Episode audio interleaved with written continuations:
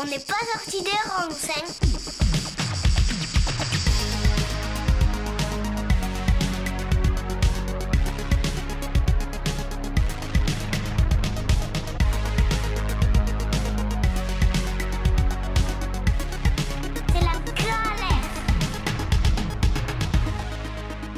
Salut à tous. Quel plaisir de vous retrouver sur Radio Alliance Plus et Rage pour un nouvel épisode dont on n'est pas sorti des ronces.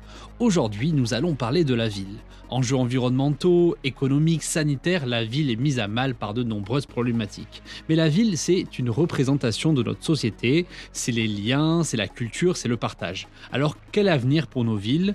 Pour parler de tout ça en détail, je vais accueillir à distance cette fois deux invités, Emeline Bailly, docteur et chercheuse en urbanisme, et Dorothée Marchand, docteur et chercheuse en psychologie sociale et environnementale.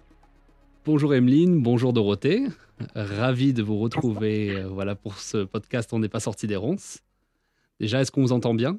Très bien, très bien, parfaitement. Bon, bah super, super. Du coup, je vais vous poser les trois déjà questions classiques. Qui êtes-vous? Que faites-vous? Et pourquoi le faites-vous? Je t'en prie, Amine. Alors, je commence. Euh, donc, euh, Emeline je suis chercheur en urbanisme avec un angle sciences humaines et sociales, puisque j'ai aussi euh, étudié en sociologie. ce qui m'intéresse de comprendre, c'est comment les personnes vivent les lieux, qu'est-ce qui fait expérience pour les personnes, qu'est-ce qui fait qualité pour ces personnes, et quelle incidence ça a sur la conception des lieux, comment ça vient questionner la manière de faire la ville? Euh, donc, je m'intéresse à des notions qui s'expriment euh, à l'interface entre l'expérience et euh, la conception urbaine, comme la qualité urbaine, sur lequel nous avons, pour lequel nous avons écrit un ouvrage avec Dorothée, et aussi des notions comme espace public qui exprime la vie sociale et la vie politique, le paysage qui peut être un ressenti du monde, ou les ambiances sur les, perceptions sensorielles, le fond du monde, comme disait Goya. Donc ça me paraît important aujourd'hui de, ben voilà, de questionner ce rapport entre les êtres et les lieux, euh, pour notamment puisqu'on est face à pas mal de changements globaux qu'il s'agit de, de, tenir compte, euh, à la fois à l'échelle individuelle et à l'échelle urbaine et plus globale évidemment. Merci. Euh, ben, Dorothée Marchand, moi je suis chercheur en psychologie sociale et environnementale. Et, euh, eh bien, ce, je, fais, euh, comme, enfin, comme Emeline, parce qu'on travaille beaucoup ensemble, euh, à la fois de la recherche fondamentale et de la recherche-action. Euh, en travaillant dans un centre de recherche euh, assez appliqué, euh, je suis amenée à travailler avec un certain, enfin, pas mal de disciplines différentes, issues des sciences dures essentiellement, puisqu'on est très peu de sciences humaines. Et ce qui, ce qui m'interpelle beaucoup sur, sur, des, sur des aspects, sur de multiples aspects de notre environnement et de, notre, de la qualité de vie, et euh, moi, ce qui m'intéresse et ce sur quoi je travaille, c'est beaucoup sur la prévention des risques la gestion des crises, mais aussi sur des processus euh, individuels et euh, psychosociaux qui sont bah, la, vulnérabilité face à ces risques, mais aussi la résilience, c'est-à-dire les, capacités, les stratégies que les individus mobilisent et développent pour faire face à, des problématiques, par exemple les problématiques environnementales, les problématiques écologiques ou les problématiques euh, climatique. Et euh, je m'intéresse à des processus un peu particuliers qui sont bah, la représentation que l'on a de, ces phénomènes, la perception, la perception sociale, l'appropriation des lieux, l'attachement, voilà, un ensemble de... Et je le fais, euh, pourquoi je le fais? Bah, Je le fais par passion, déjà, parce que ça, fait, ça fait 30 ans que je fais ça avec passion et, et ça continue. Et, et comme le disait Mine, nous avons un premier ouvrage ensemble en 2019 qui portait sur la qualité urbaine. Et depuis, euh, on essaye de développer euh, à la fois une sous-discipline, enfin une discipline, euh, allez, essayez, lançons-nous, et qui, nous, qui consiste à essayer de, développer une approche à la fois en, urbanisme et en psychologie pour aborder des phénomènes urbains. Bon, merci. merci beaucoup pour vos deux présentations. Et c'est vrai que la ville, c'est un sujet qui fait de plus en plus parler, bon, déjà lié à la crise du Covid. Et c'est vrai qu'il y a une approche, bon, on en parlera un peu plus tard, mais c'est vrai qu'il y a toujours. Euh, on est de plus en plus critique sur la vie en ville et les enjeux sont de plus en plus majeurs liés à l'environnement et bah, par exemple la pandémie également. Et du coup, c'est vrai que peut-être mieux appréhender la ville à l'avenir, je pense que ça va être, ça va être une problématique à, prendre de plus en plus en compte. Et bon, première question, quand on parle de ville, déjà, de quoi parle-t-on? Et, moi, naturellement, hein, c'est vrai avec mes études en géographie, quand je pense à la ville, je pense à l'urbain. Est-ce qu'on doit automatiquement l'assimiler à l'urbain? Alors pour moi, pas du tout, puisque la ville et l'urbain sont deux choses complètement différentes.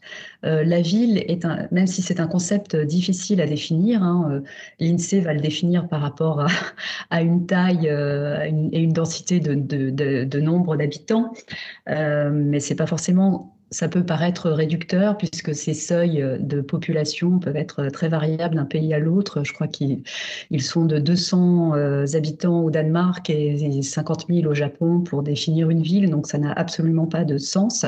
Par contre, ce qui est intéressant, c'est de revenir sur effectivement la notion de ville qui vient du mot villa, euh, qui à l'origine désignait euh, une exploitation agricole ou un domaine. Et ce qui est intéressant, c'est que ça renvoie d'une part à un site, à l'habiter et à euh, une vie en commun. Donc ça, c'est intéressant pour euh, déjà définir l'origine de ce qu'est la ville. Et aujourd'hui, évidemment, c'est un concept difficile à définir puisqu'elle s'est fortement étendue euh, d'abord avec la banlieue, puis la métropolisation de l'habitat collectif et, du pavillonnaire qui a formé le, le, jusqu'à former le périurbain. Mais ce qui est intéressant aujourd'hui, c'est de comprendre que la ville, c'est plus que euh, que ça peut, ça peut aller jusqu'à former une société urbaine. Et je pense que ça, ça crée une culture urbaine. D'ailleurs, si on revient encore aux origines, le mot civis euh, a donné civitas, civilité. Urbs, euh, en romain, le mot urbanité. Donc on est effectivement lié à une culture, à une manière de faire société. Et donc la ville est difficile à réduire à l'espace urbain qui désigne plus aujourd'hui euh, des espaces de flux, des espaces euh, euh, de non-lieu, des espaces indéterminés qui ne font plus espace public, qui ne font plus vie sociale et qui ne font plus une culture et une société commune. Et donc, je pense que la question de renouveler la ville, elle est extrêmement importante quand on est dans un phénomène à la fois de métropolisation et de, disparition de la ville au profit de l'urbain.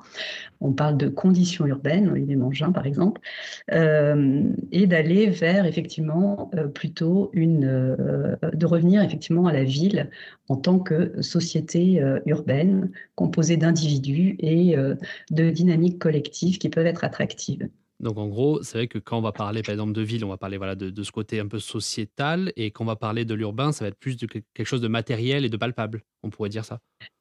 En fait, l'espace urbain renvoie plutôt à une dimension mathématique, euh, à des espaces de flux fonctionnels euh, qui permettent de relier un point A ou un point B. Euh, on va opposer par exemple une route à une rue. La ville est composée de rues, mmh. alors que l'espace urbain va être composé de routes, plus des espaces de flux. Je caricature évidemment, mais c'est pour euh, donner à comprendre effectivement euh, les différences qui sont très significatives quand on parle d'espace urbain par rapport à la question de la ville. Et, du coup, nos villes, donc, euh, on va faire bientôt le rapport donc, à, l'écologie. Nos villes, comme on les connaît actuellement, donc, comme vous l'avez précisé, ne font, font que grandir. Hein. C'est-à-dire que, bon, bien sûr, il y a le terme de périurbanisation, qui est en gros, euh, le, on va un peu le, côté périphérique des villes, avec les quartiers pavillonnaires, etc., qui font que, que les villes s'agrandissent. On, parle bien sûr de métropole. Euh, comment donc ces villes qui ont une image un peu négative actuellement, surtout liée aux enjeux climatiques et environnementaux, comment du coup, ça impacte, euh, comment elles impactent l'environnement, en gros? Euh, peut-être euh, pour répondre à cette question sur le rapport à l'environnement, évidemment, de plus en plus, on se rend compte que les villes sont vulnérables aux évolutions climatiques, aux pollutions environnementales, donc c'est très documenté. Ce n'est pas la peine de, revenir dessus euh, plus dans le détail, puisque euh, effectivement, on sait que par rapport euh, aux îlots de chaleur urbain, par rapport aux vulnérabilités inondations, par rapport aux, inondations, etc. il y a de nombreux sujets qui impactent plus fortement les villes, dans la mesure où elles sont très minéralisées et, et particulièrement denses et particulièrement soumises aux aléas climatiques. Euh, ce qui est intéressant, c'est que ça remet en scène la question de l'écologie et notamment de la capacité de résilience et d'adaptation de la nature par rapport euh, aux espaces anthropisés, aux espaces euh, construits, édifiés, où on a nié le site et, et l'écosystème, enfin l'écologie plutôt, puisque l'écosystème, ça peut être réducteur, l'écologie naturelle d'un lieu. Donc c'est une première question qui se pose à la ville.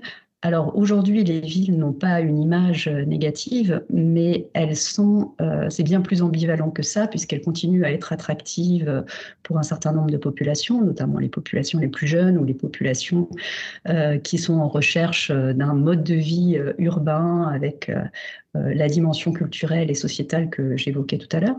Mais ce qui est intéressant, c'est que la vulnérabilité de la ville est de plus en plus ressentie et donne lieu à des réclamations, des aspirations différentes euh, euh, dans les représentations de la ville que pourrait être celle de demain.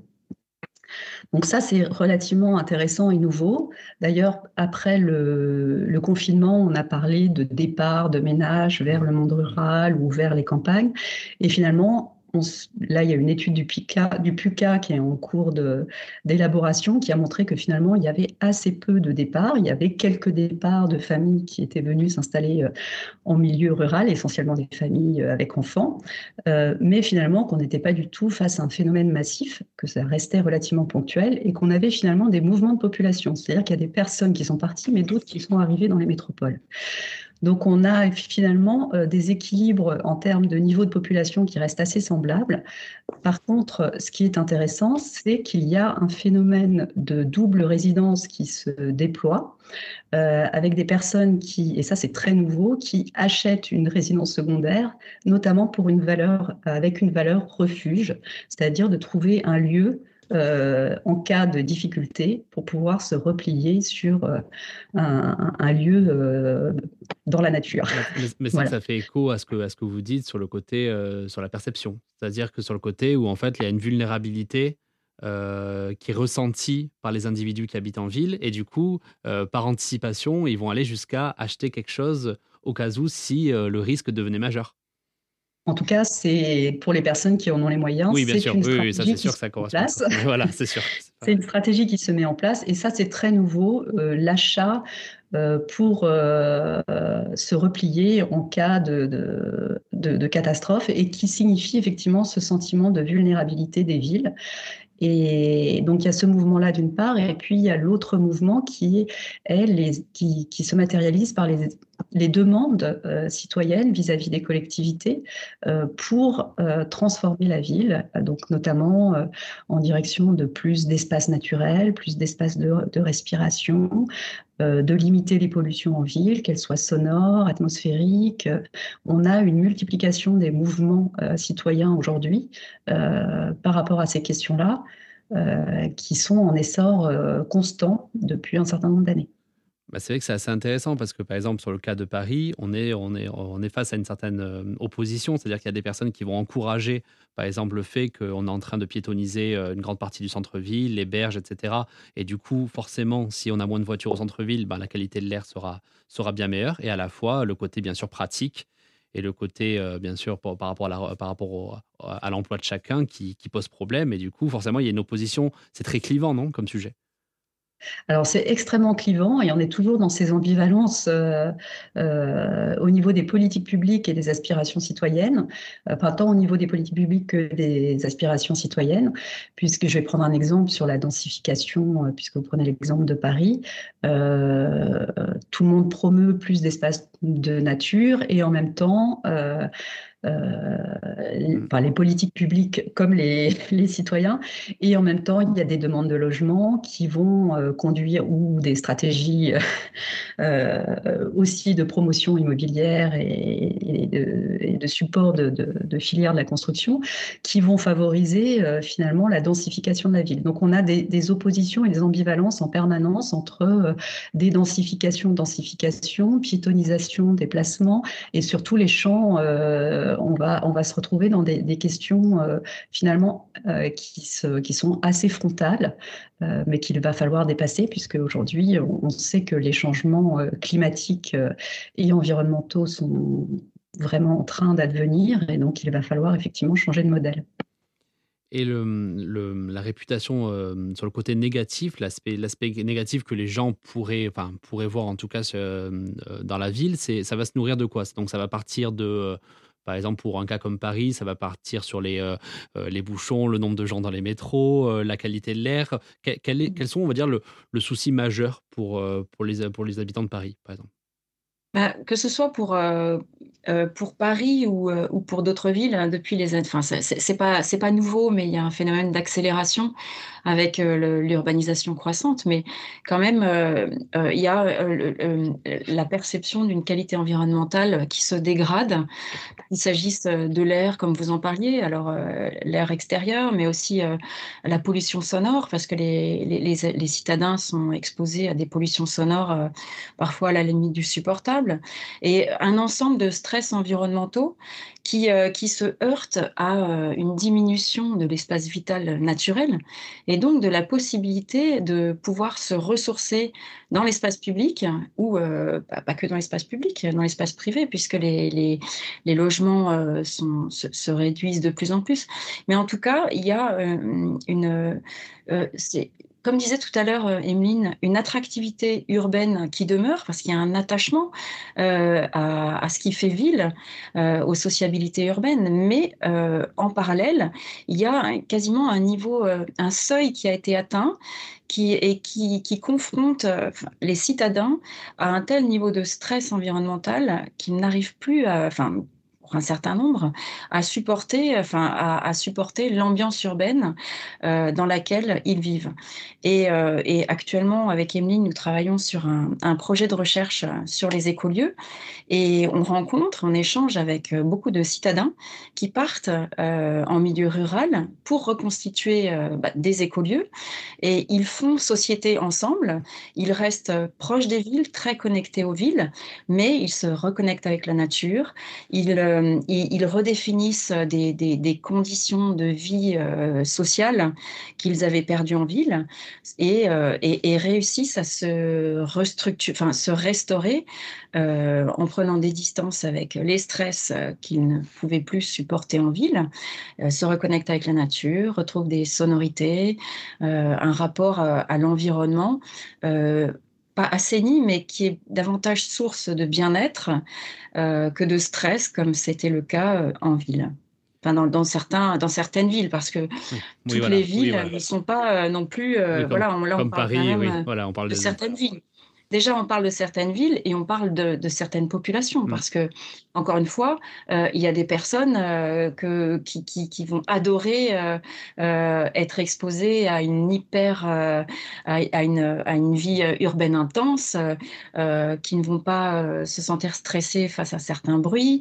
voilà. Après, il y, a, il y, a, la perception individuelle aussi qui est très importante dans l'évaluation qu'on fait de son environnement. Donc, on ne va pas non plus faire des généralités. Hein. Ça reste très subjectif, même si effectivement, il y a des niveaux seuil qui vont euh, rendre plus ou moins tolérables certaines expositions négatives. Mais il y a aussi des populations qui vont plus facilement que d'autres, et Emeline l'exposait tout à l'heure en parlant d'un dédoublement résidentiel, c'est-à-dire qu'il y a des populations qui vont être moins captives dans la ville que d'autres, qui vont avoir la, la possibilité d'aller se restaurer, se en, s'échappant euh, régulièrement pour aller dans la nature, et d'autres euh, qui vont être plus captives d'un environnement stressant et qui vont avoir plus de mal à, le supporter. Et le, confinement, euh, encore une fois, a bien montré ces inégalités en termes de, possibilités, possibilité, de se restaurer après une exposition stressante. Bah, c'est que là, je vais me faire un peu avocat du diable, mais par exemple, l'attractivité au final d'une ville, le fait qu'il n'y ait pas eu forcément un courant, enfin une vague de départ des villes, c'est aussi, euh, comme vous dites, c'est que ça bah, c'est lié à l'emploi, c'est lié à l'immobilier, c'est lié à, beaucoup de paramètres comme ça. Et, l'attractivité, on va dire, qu'on pourrait qualifier d'attractivité, euh, je ne sais pas, économique, euh, n'est pas un signe de bonne santé de la ville, forcément, non? Alors, je ne pense pas qu'on puisse réduire une ville à, enfin, le, choix d'habiter une ville uniquement à des questions d'emploi, même si pour une partie de la population, je pense qu'il faut vraiment nuancer. je crois qu'il y a vraiment euh, une partie de la population qui apprécie de vivre en ville. Euh, moi-même, j'ai grandi à hmm. Paris, j'apprécie de vivre en ville. Je suis urbain aussi. Hein. Je besoin de me reconnecter à la nature. Euh, mais je pense que c'est vraiment important de, de, considérer que c'est aussi un mode de vie qui peut être source d'épanouissement pour euh, voilà, mille et une raisons euh, de, de, possibilités de sociabilité exacerbées, euh, de possibilités culturelles, de possibilités de, de rencontres et, de, de, plaisir à être d'une certaine manière avec les autres. Mais, comme le soulignait Dorothée, il y a une partie de la population qui est captive, qui n'a pas forcément euh, les moyens d'avoir des stratégies euh, de mise à l'écart euh, de situations stressantes, qui va faire des déplacements en transport en commun importants. Enfin voilà, on les connaît, hein, le métro boulot dodo.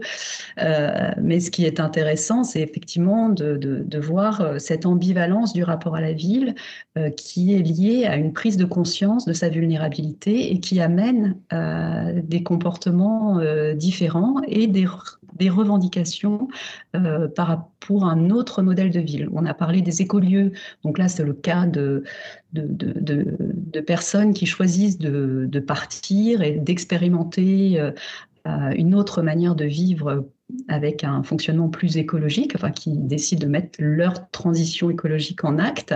Euh, donc ils, considèrent que le milieu rural est intéressant dans la mesure où ça leur permet de vivre en autonomie, d'accéder à un foncier, de permettre de vivre en communauté. Donc c'est vraiment un cas assez radical, mais il y a mille et une façons de s'adapter aussi euh, en ville euh, à travers euh, ben, la dotation dans son habitat de, de d'être dans un habitat plus écologique, de recueillir à, une énergie plus propre, de consommer de manière plus écologique. Donc ça va, on voit une évolution des modes de vie vers des pratiques plus écologiques et des aspirations écologiques qui s'expriment en direction des politiques publiques ces départs que vous avez identifiés vers des, écolieux, ça, concerne principalement quelle classe sociale, tout type de classe sociale? Vous avez pu identifier quoi dans vos travaux?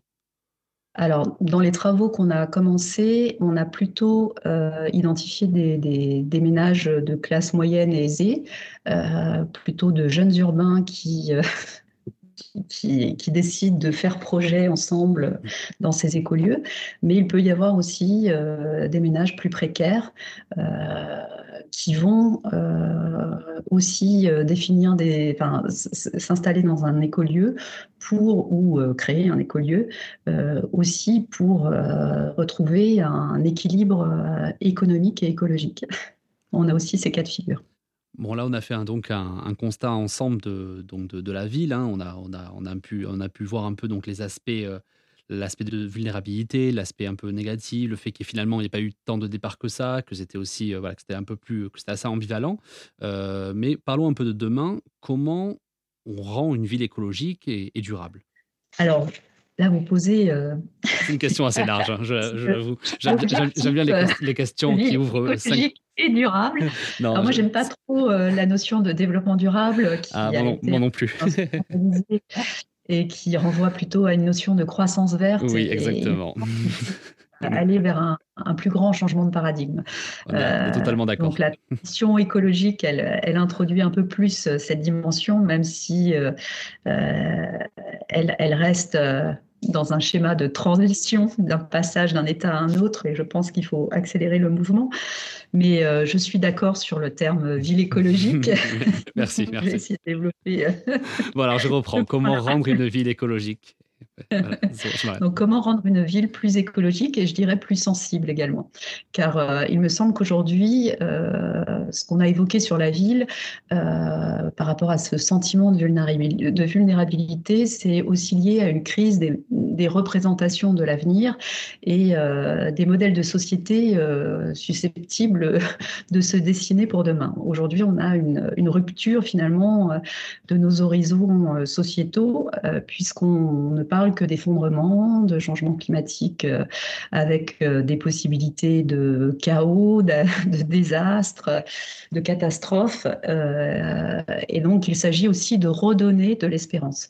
Et c'est pour ça que c'est important, nous, en tant que chercheurs aussi, de, d'essayer de, comprendre euh, qu'est-ce qui est support euh, de vulnérabilité, mais qu'est-ce qui est support euh, de réenchantement ou quels sont les signaux faibles qui vont finalement pousser des gens à, vivre autrement et à s'adapter à la nouvelle donne sociétale qui est en train d'advenir.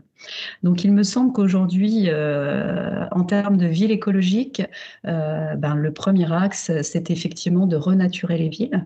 on a besoin de retrouver notre relation sensible au milieu naturel, tout en étant dans des environnements, enfin des, villes et des espaces urbains euh, renaturé. Donc c'est vraiment la question de trouver une nouvelle alliance entre la ville et la, nature, euh, entre les humains et les non-humains, la faune, la flore, euh, le cycle des saisons, notre sentiment de vie sur Terre. Donc c'est toute cette reconnexion qui est vraiment fondamentale. Et je pense qu'on ne peut pas séparer euh, l'écologie de cette vie sensible, que j'appelle sensible, de notre relation à la Terre.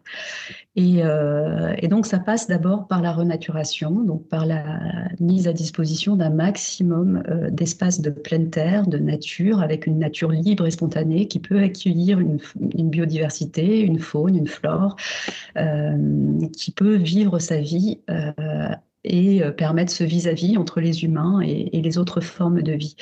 Euh, c'est intéressant aussi puisqu'on sait, j'aime pas trop non plus cette notion de service parce qu'elle instrumentalise euh, des services écosystémiques, les services rendus par la ville, par la nature, pardon, je vis lapsus, mmh mais mais qui sont euh, intéressants euh, évidemment pour euh, résister aux catastrophes qui pourraient arriver, aux îlots de chaleur urbains pour rafraîchir la ville, aux inondations pour capter l'eau, etc. etc. donc il me semble que ça c'est un des premiers leviers. un autre levier c'est de créer des milieux naturels et des espaces urbains communs, des espaces publics de revenir juste avec des espaces de nature euh, qui permettent de créer du commun et de la vie ensemble euh, pour redonner un sentiment d'urbanité euh, à la ville par rapport à ces questions de métropolisation qu'on évoquait tout à l'heure. Donc ça, ça me paraît aussi un levier important pour maximiser l'usage, les expérimentations des modes de vie un peu différents en relation avec la nature et sensibiliser à l'écologie plus globale. Et puis enfin, il y a tout le, la nature nous offre une, une opportunité de, sentir, euh, enfin, elle a une filiation finalement avec le monde sensible puisqu'elle nous permet d'éprouver des sensations à travers les odeurs, les, les, matières, les, euh, euh, le vent, enfin voilà, le toucher. donc, et puis elle favorise un sentiment d'être en relation avec la terre. Et ça, je pense que c'est vraiment important. Je l'ai évoqué rapidement, mais il me semble que euh, il faut retrouver ce lien avec euh, la nature comme force euh, d'engendrement, hein, comme le dit sa définition étymologique. Euh, et donc de, se reconnecter finalement à, euh, à, soi. Et donc là, je passerai la parole euh, à Dorothée pour la partie psychologique, mais de se reconnecter à soi et à l'être qui, est en nous. Donc pour, pour dans ses fondements existentiels, pour effectivement ne pas se couper de soi-même, des autres et euh, de l'écologie du monde. C'est une transition assez parfaite pour Dorothée. Euh, oui, on se connaît bien, hein, c'est pour ça qu'on a l'habitude de travailler ensemble, hein, on sait qu'on se donne la parole. Euh, oui, alors c'est effectivement ce qui est. Il y, a un défi essentiel à relever qui est de, de, de, réduire cette opposition, enfin pas éternelle, mais séculaire, millénaire entre la ville et la nature, puisque les, les, les, villes se sont souvent quand même développées en mettant la nature à distance, justement, pour mettre aussi le, sauvage à distance. Et la, la, ville écologique ou la ville biodiversitaire, enfin, en tout cas, un mode de vie plus écologique en ville euh, va supposer euh, de, surmonter euh, certains obstacles, hein, comme les biophobies qui, sont, importantes. Hein. À, titre d'exemple, un collectif dans le 19e arrondissement s'est battu pour avoir une grande façade végétalisée afin de rendre un peu écologique un, bâtiment. Et puis, une fois que les rats, les, insectes, on fait intrusion dans les appartements. Ce même collectif euh, s'est battu pour que la, façade euh, ne, soit plus sur leur immeuble. Donc ça pose un certain nombre de problèmes. Par ailleurs, il y a des bénéfices qui sont très importants. Donc Emeline a bien sûr parlé des solutions basées sur la nature qui sont essentielles sur le bien-être que sur l'adaptation des villes au changement climatique. Mais aussi, euh, il y a un, bénéfice qui est fondamental, qui est euh, euh, dans la reconnexion à la nature, c'est cette capacité aussi à nous faire ressortir. C'est-à-dire que avec la distanciation avec la nature, il y a eu une diminution de la familiarité avec la nature. La nature est devenue un, loisir, une décoration, une, une valeur quasiment fonctionnelle dans la ville. Et là, il s'agit de, il y a un grand défi à relever, mais euh, de, de, ressortir des espaces intérieurs, de repratiquer les espaces publics. Et la nature est un vecteur, euh, est aussi un vecteur, donc c'est à la fois un moyen et, une finalité euh, de ressortir de chez soi, des espaces intérieurs qui sont de plus en plus investis. Là, on parle d'une théorie de, l'extinction de l'expérience pour exposer à quel point les enfants ne connaissent plus le nom des arbres, les sonorités des oiseaux. Enfin, il y a vraiment une distanciation euh, un peu euh, assez grave, hein, je trouve. Euh, avec, avec la nature. Et donc, l'enjeu des villes écologiques, c'est aussi de modifier les comportements, de transformer les représentations de la nature et de faire ressortir des personnes qui restent beaucoup trop confinées chez eux ou dans les espaces intérieurs, avec des loisirs dans des gymnases, dans des malls, que sais-je.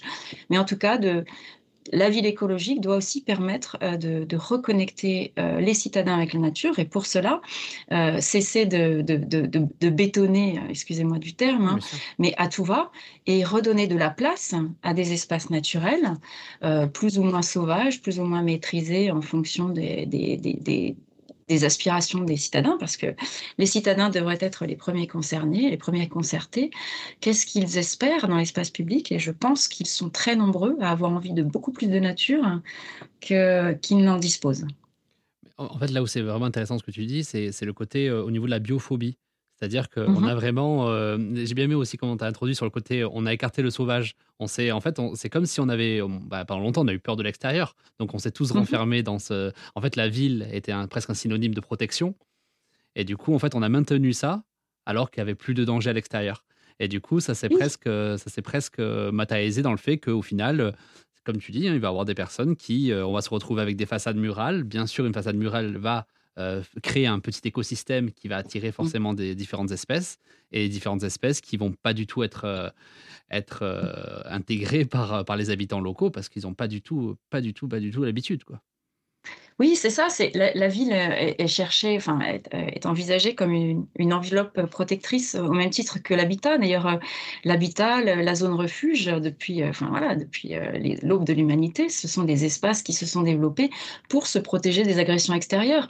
Donc, du froid, du chaud, mais aussi des, des, des, animaux sauvages, des orages, de tout ce qui nourrissait nos peurs.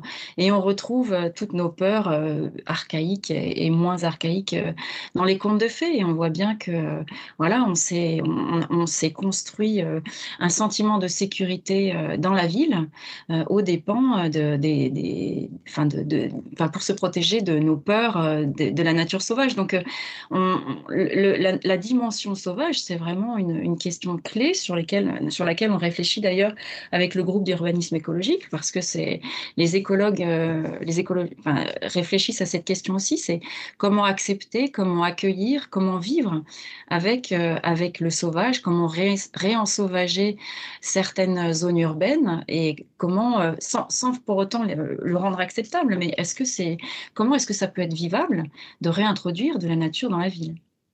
C'est une question essentielle, oui. Oui, parce que c'est vrai que forcément, je, je te laisse, Emeline, développer.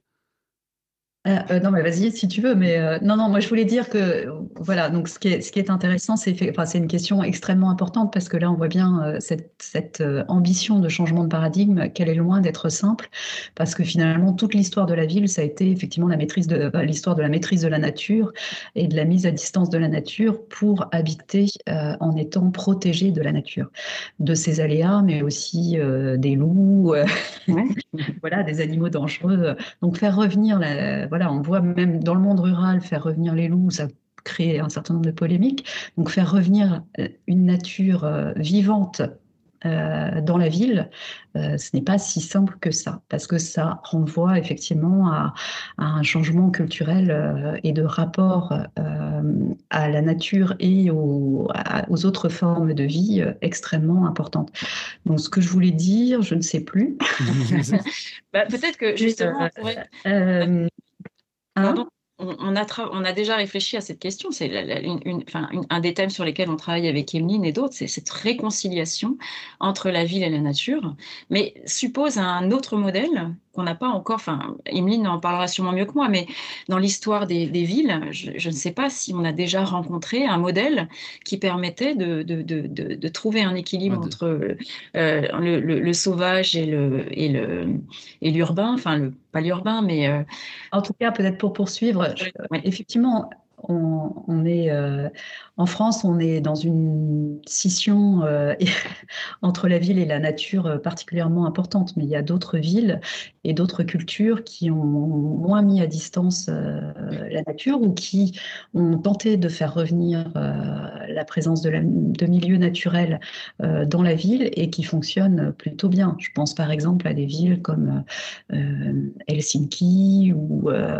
ou, ou Utrecht qui a complètement renaturaliser euh, l'ensemble des canaux de la ville euh, et euh, implanter de vastes parcs connectés à la forêt, donc finalement qui permettent une porosité entre la ville et la nature environnante. Bon, c'est une petite ville, hein, donc on n'est pas dans une situation comme une métropole comme Paris, Londres ou, ou Berlin. Enfin, Berlin est un bon exemple justement contrairement à ce que j'allais dire, euh, de villes où euh, le parti pris euh, de, de, vastes espaces naturels connectés à aux forêts urbaines environnantes.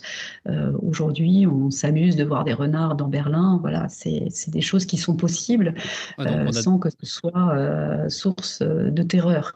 Mais effectivement, au démarrage, Berlin est, une, est un exemple intéressant dans la mesure où, suite à la réunification euh, de Berlin-Est et Berlin-Ouest, il y avait de nombreux espaces vacants la ville de Berlin n'avait pas les moyens d'entretenir l'ensemble et de réaménager l'ensemble de ces espaces euh, libres, et donc a décidé de favoriser une nature, euh, enfin, leur renaturation avec une, une nature vivace euh, qui pouvait fonctionner sans gestion particulière. Le contexte historique et ce qui a, permis justement ce, déploiement finalement d'une nature assez libre dans les espaces urbain euh, dans la ville. Euh, et, effectivement, au démarrage euh, de ces approches-là, il y avait aussi à Berlin des, des citoyens qui, qui, reprochaient cette nature un peu trop spontanée dans la ville. Puis finalement, aujourd'hui, c'est devenu une identité de la ville berlinoise. Bah, donc on a quand même des exemples. Ouais, allez-y. Non, pardon, je voulais juste rebondir euh, sur ce qu'Emeline vient de dire. Euh, c'est un exemple, mais quand on voit euh, des, herbes qui poussent sur les trottoirs, des, voilà, de manière spontanée, on voit bien qu'il y a des réactions qui sont très variables. Il y a des personnes qui, vont, qui sont ravies de voir voilà, des petites fleurs pousser entre les pierres dans le minéral, et d'autres pour qui cela représente un défaut d'hygiène.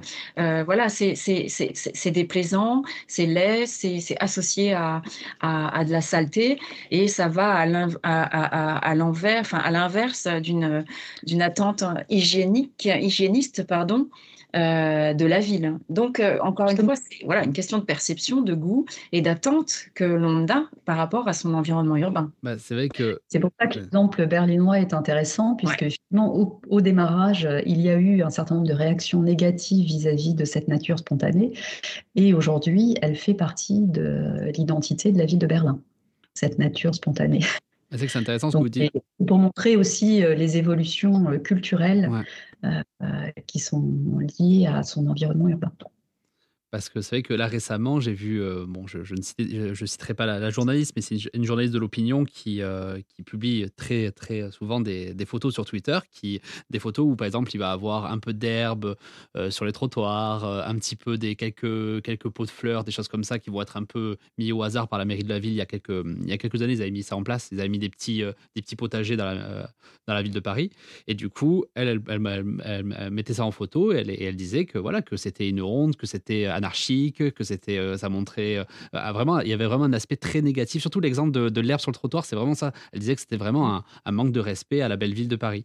Et c'est vrai que c'est une, c'est une façon de voir les choses. Hein. C'est une, histoire de perception.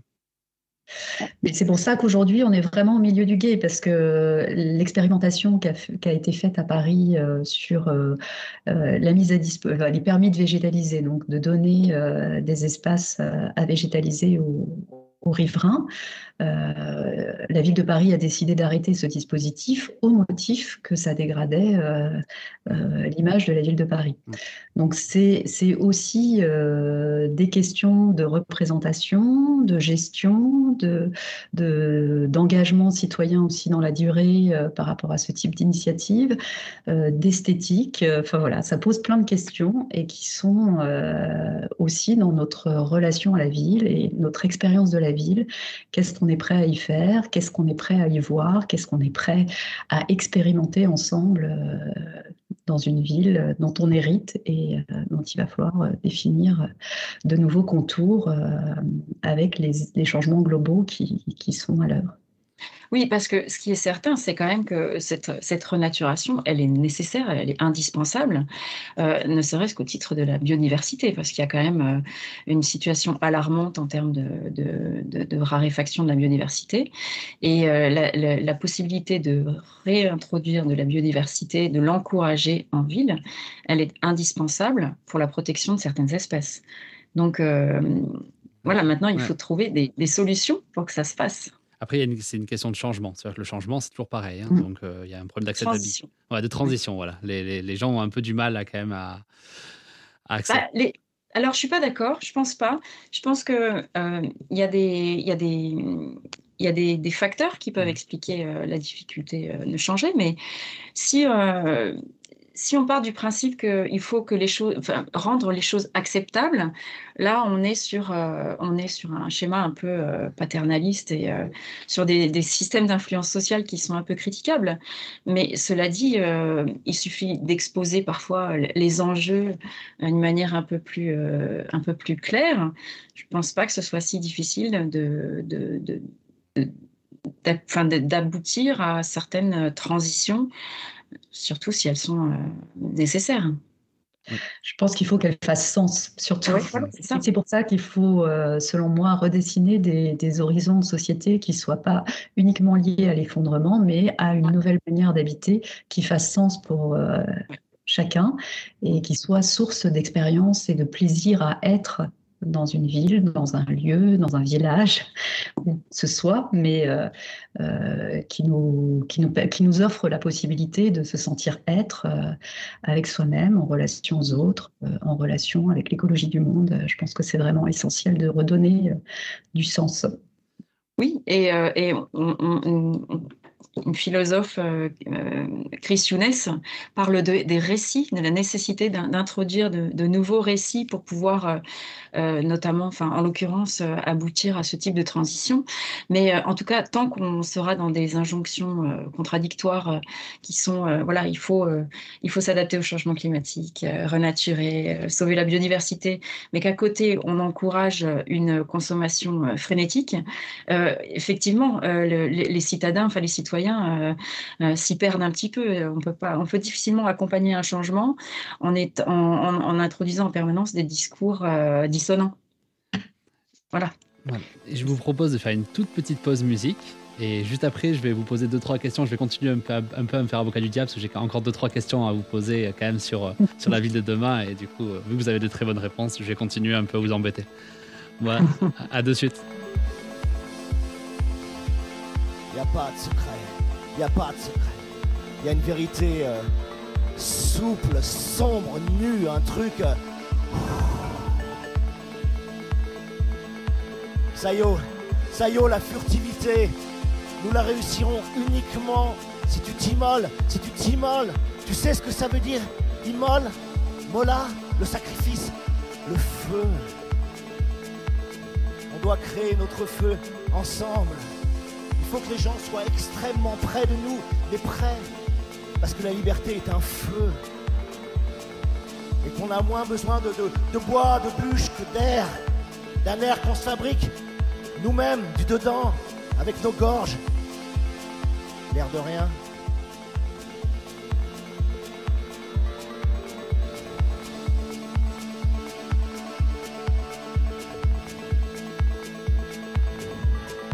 Alain, il faut que la fuite, elle existe complètement en toi. Que les furtifs y soient, toi. Qu'insaisissable, tu le deviennes. Et la rage du sage, et le rouge ouvert, et les anarchitectes, et les taxis, et les vendians, il faut que tu vives complètement là-dedans. C'est ça qu'il faut, il n'y a que ça qu'il faut. Il faut coller autant, coller autant, coller autant, coller autant. Tu fasses aucune concession sur le reste tu oublies tout, tu effaces tout, tu, n'as pas de futur, tu n'as pas d'identité, t'es rien. L'identité, c'est de la merde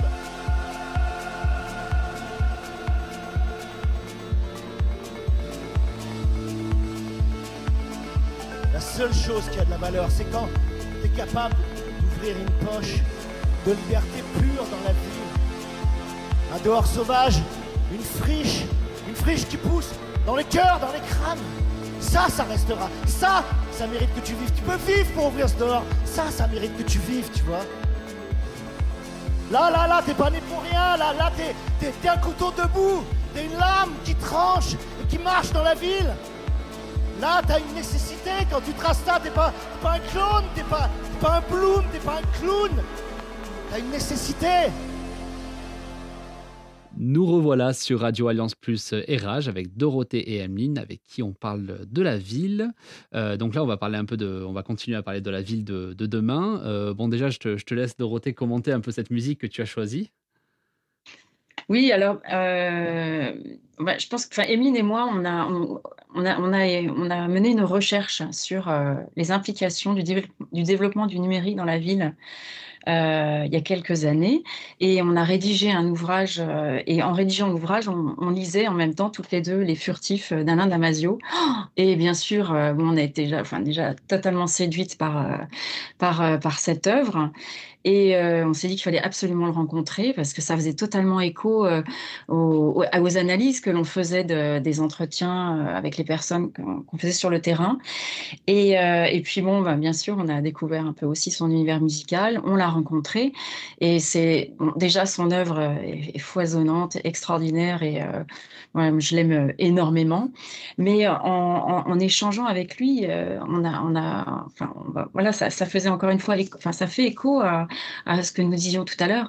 C'est cette nécessité de se reconnecter au vivant, de retrouver une vitalité, alors que, enfin, le, point de vue d'Alain, c'est quand même de, dire que voilà, les villes sont de plus en plus normées, lissées connecter, surveiller.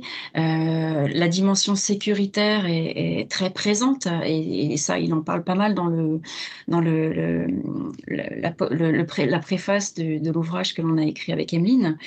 Et vraiment, son propos, c'est voilà, on laisse, on, lâche les téléphones, on retrouve une posture, on réexpérimente la ville, euh, les autres, on réouvre les yeux, on réouvre les sens, on redéploie le corps, on se reconnecte au vivant. Et, euh, voilà, dans, cet extrait qui est aussi, hein, qu'on peut regarder sur YouTube, on voit bien, il parle avec son corps, il il, crie, il, invite, il est, voilà, c'est, vraiment un appel à poser les téléphones et à se reconnecter avec euh, le monde qui nous entoure.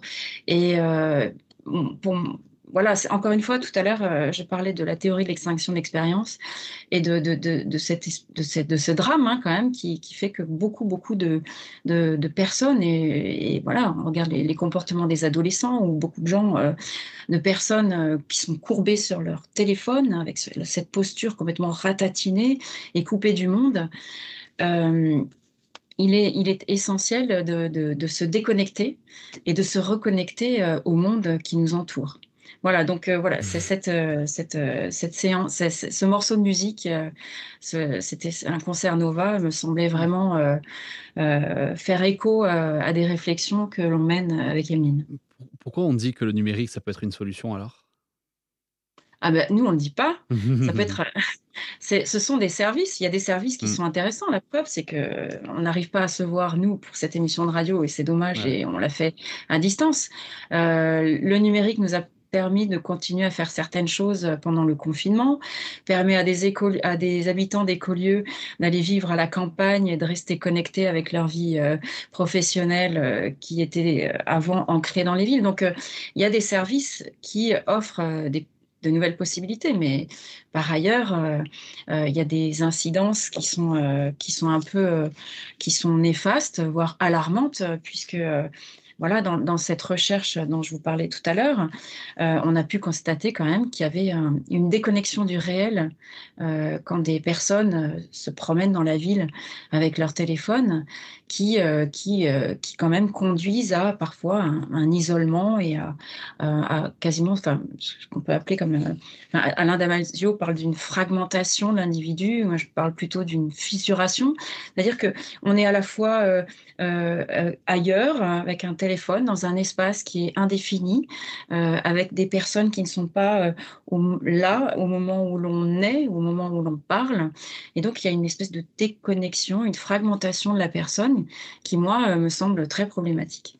Alors, moi, je ne parlerai pas de, de déconnexion du réel, je parlerai plutôt d'évolution du rapport euh, au lieu, c'est-à-dire qu'avec la pratique du numérique, notamment le smartphone, hein, qui est euh, un objet qui n'est absolument pas conscientisé et qui est incorporé finalement à, chaque individu, euh, finalement, les, les, personnes changent leur perception de la ville. Elles ne sont moins centrées sur la vue, forcément, puisqu'elles sont en train de regarder téléphone, elles vont ralentir la marche, donc elles vont avoir un, rapport plus intuitif avec la ville, plus intuitif avec les autres, euh, qui va être, euh, qui va mobiliser d'autres sens, d'autres sensations, donc les sonorités, le mouvement, comme un peu comme un animal qui qui ressent euh, la kinesthésie des, des, mouvements des autres, euh, les matières, les toucher au sol, etc. Donc il va y avoir effectivement un mode de relation qui est beaucoup plus intuitif.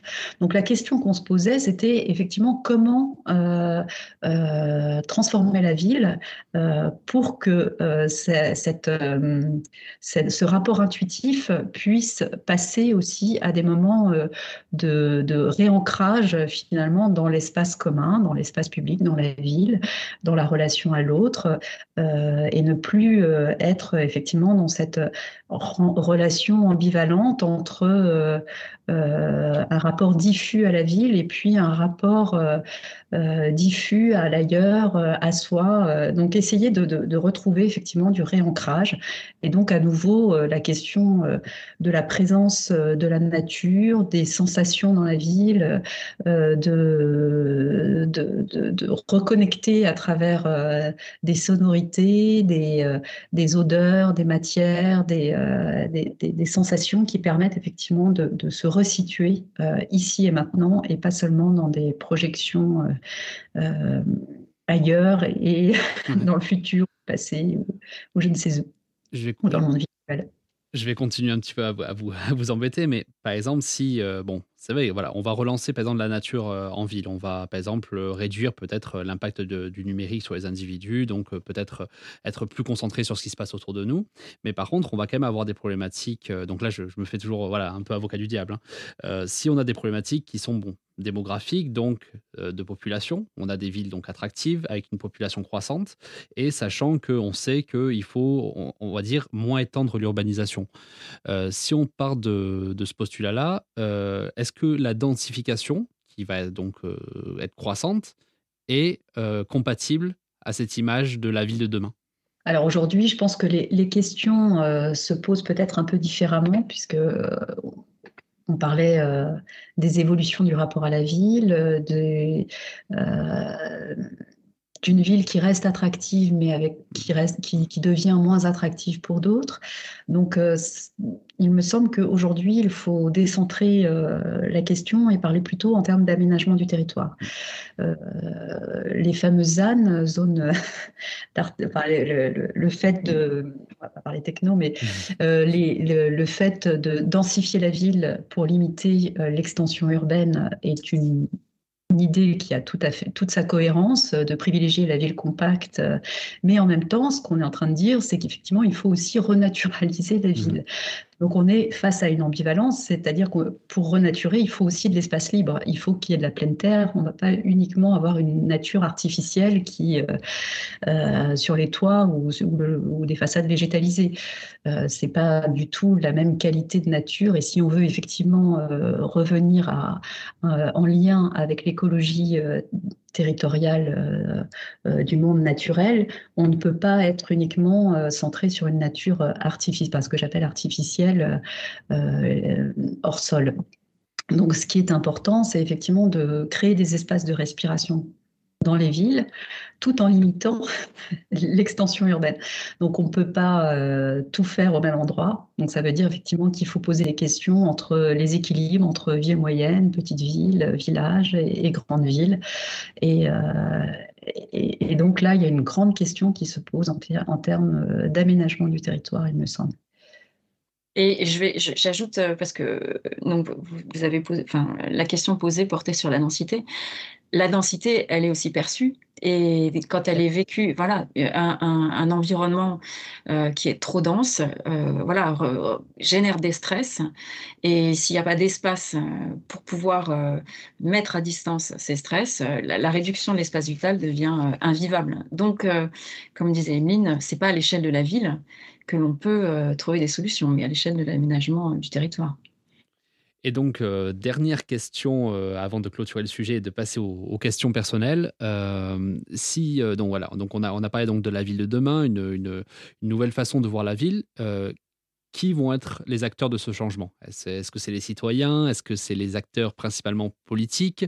Bon, bien sûr, je présume que c'est un peu tout le monde, donc je vous laisse répondre sur ça pour conclure cette interview.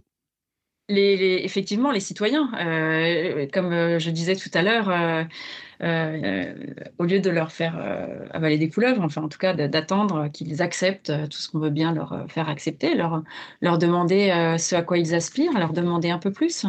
Voilà, les euh, on a pas mal dénoncé euh, avec euh, Emeline toutes les normes qui, conduisent à l'acceptabilité et les, critères qui, sont, qui définissent la qualité de vie dans les différents labels. Mais quand nous, on travaille sur la qualité de vie et la définition que le citadin donne de la qualité de vie est tout autre. Donc, effectivement, déjà, prendre davantage, davantage en compte la dimension citoyenne, mais aussi bah, les maires. Je pense que les maires devraient être des acteurs beaucoup plus écoutés, et donc ce qui suppose une décision un peu plus décentralisée dans notre pays.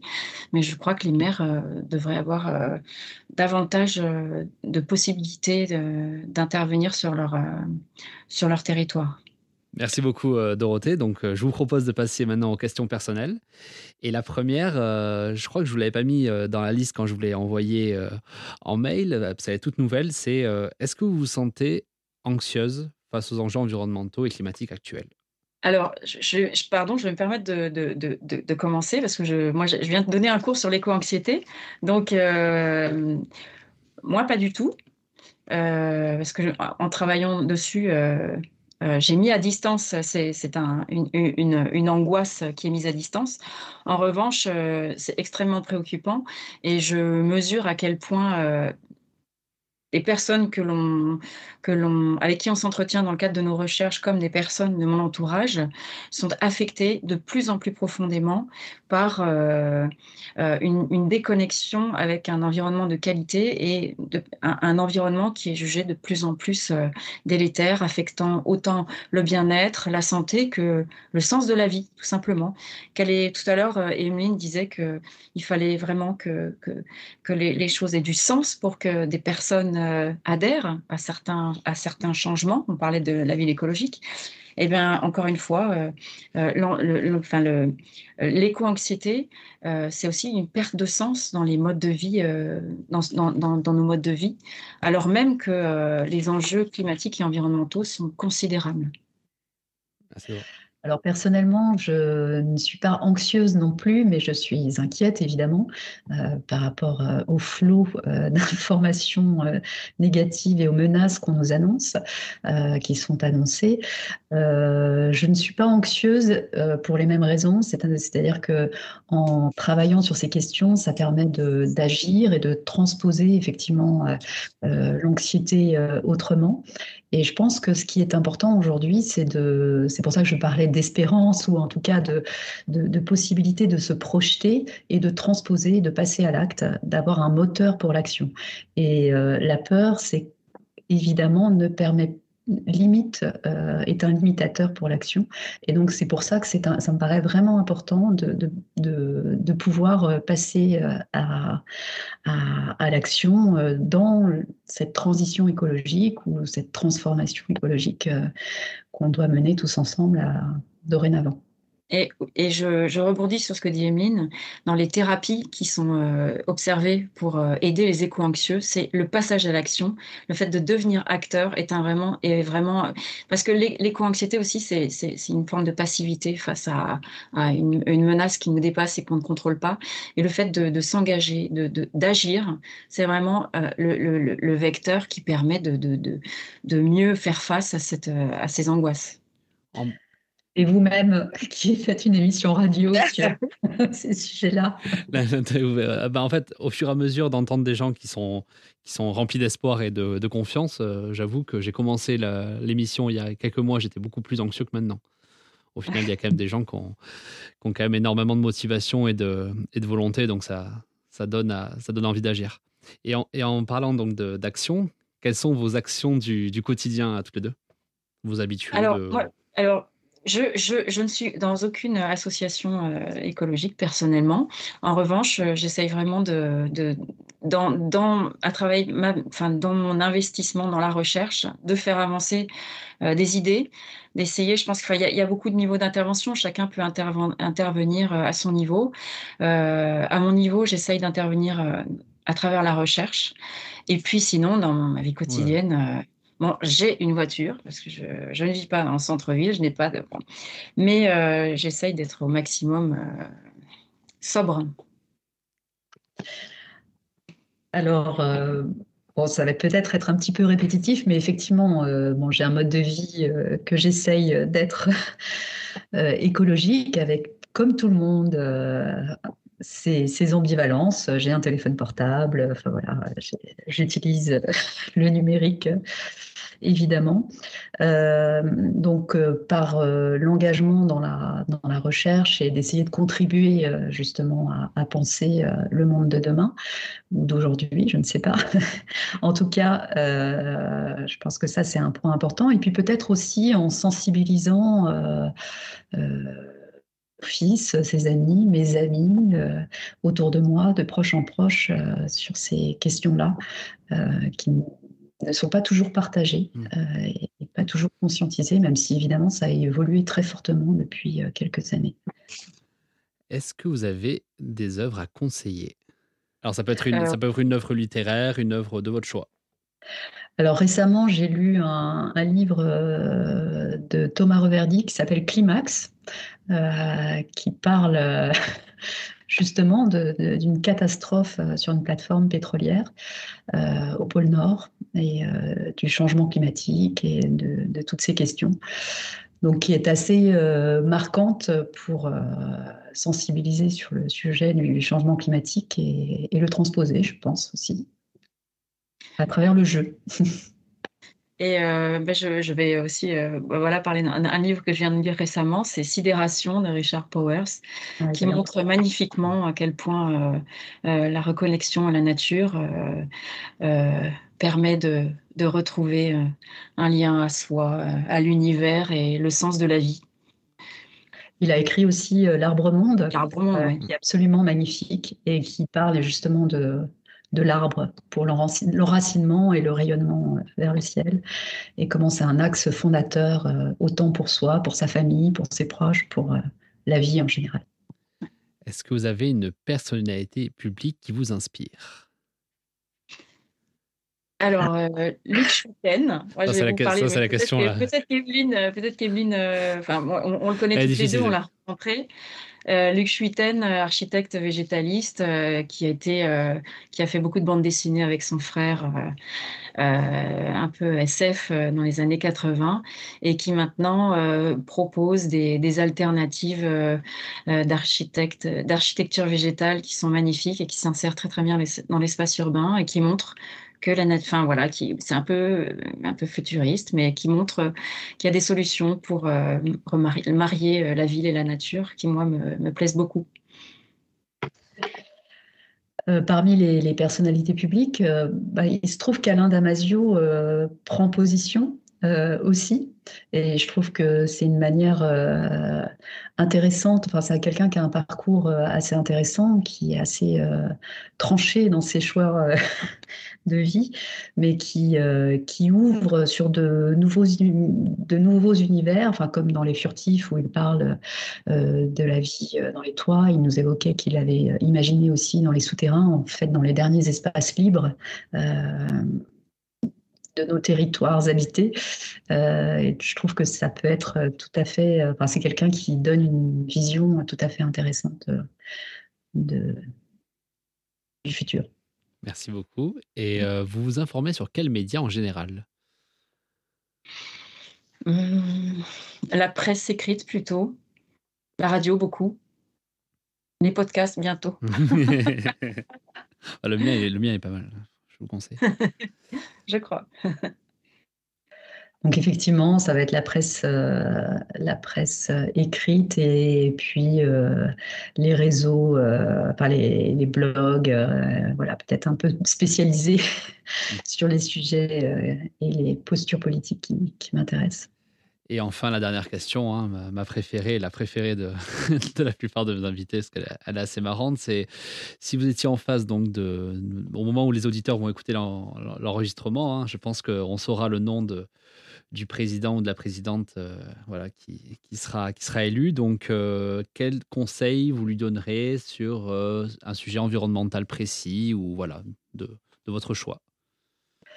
Alors justement, moi je pense qu'il ne faut pas donner un, un, conseil sur un aspect environnemental, mais bien sur une approche mmh. holistique globale. Euh, et en ce sens, euh, euh, la dimension, la notion même d'écologie, elle est particulièrement puissante. et donc, d'envisager une politique transversale où l'écologie a sa place dans tous les ministères, je pense que ça serait quelque chose qui pourrait nous permettre de changer de, paradigme et de, penser autrement nos villes, notre société et notre avenir. Oui, je suis tout à fait d'accord avec Emeline. Et euh, l'écologie euh, est peut-être encore parfois représentée comme une forme d'archaïsme et d'un refus du modernisme. Et à l'inverse, euh, l'écologie est complètement entrée dans la vie moderne et n'est pas une, régression et, et, devrait avoir toute sa place dans un projet de société. Bah, merci beaucoup toutes les deux. Euh, pour les auditeurs, est-ce que vous pouvez peut-être me, rappeler vos, ouvrages? Euh, Si jamais, hein, si vous euh, voulez, hein, ça c'est.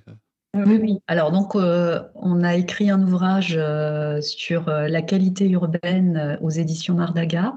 Et toujours avec le même éditeur, on a édité un ouvrage qui s'appelle Ville numérique, la qualité urbaine en question. On poursuit sur le sujet, mais à partir de l'entrée de la question du numérique.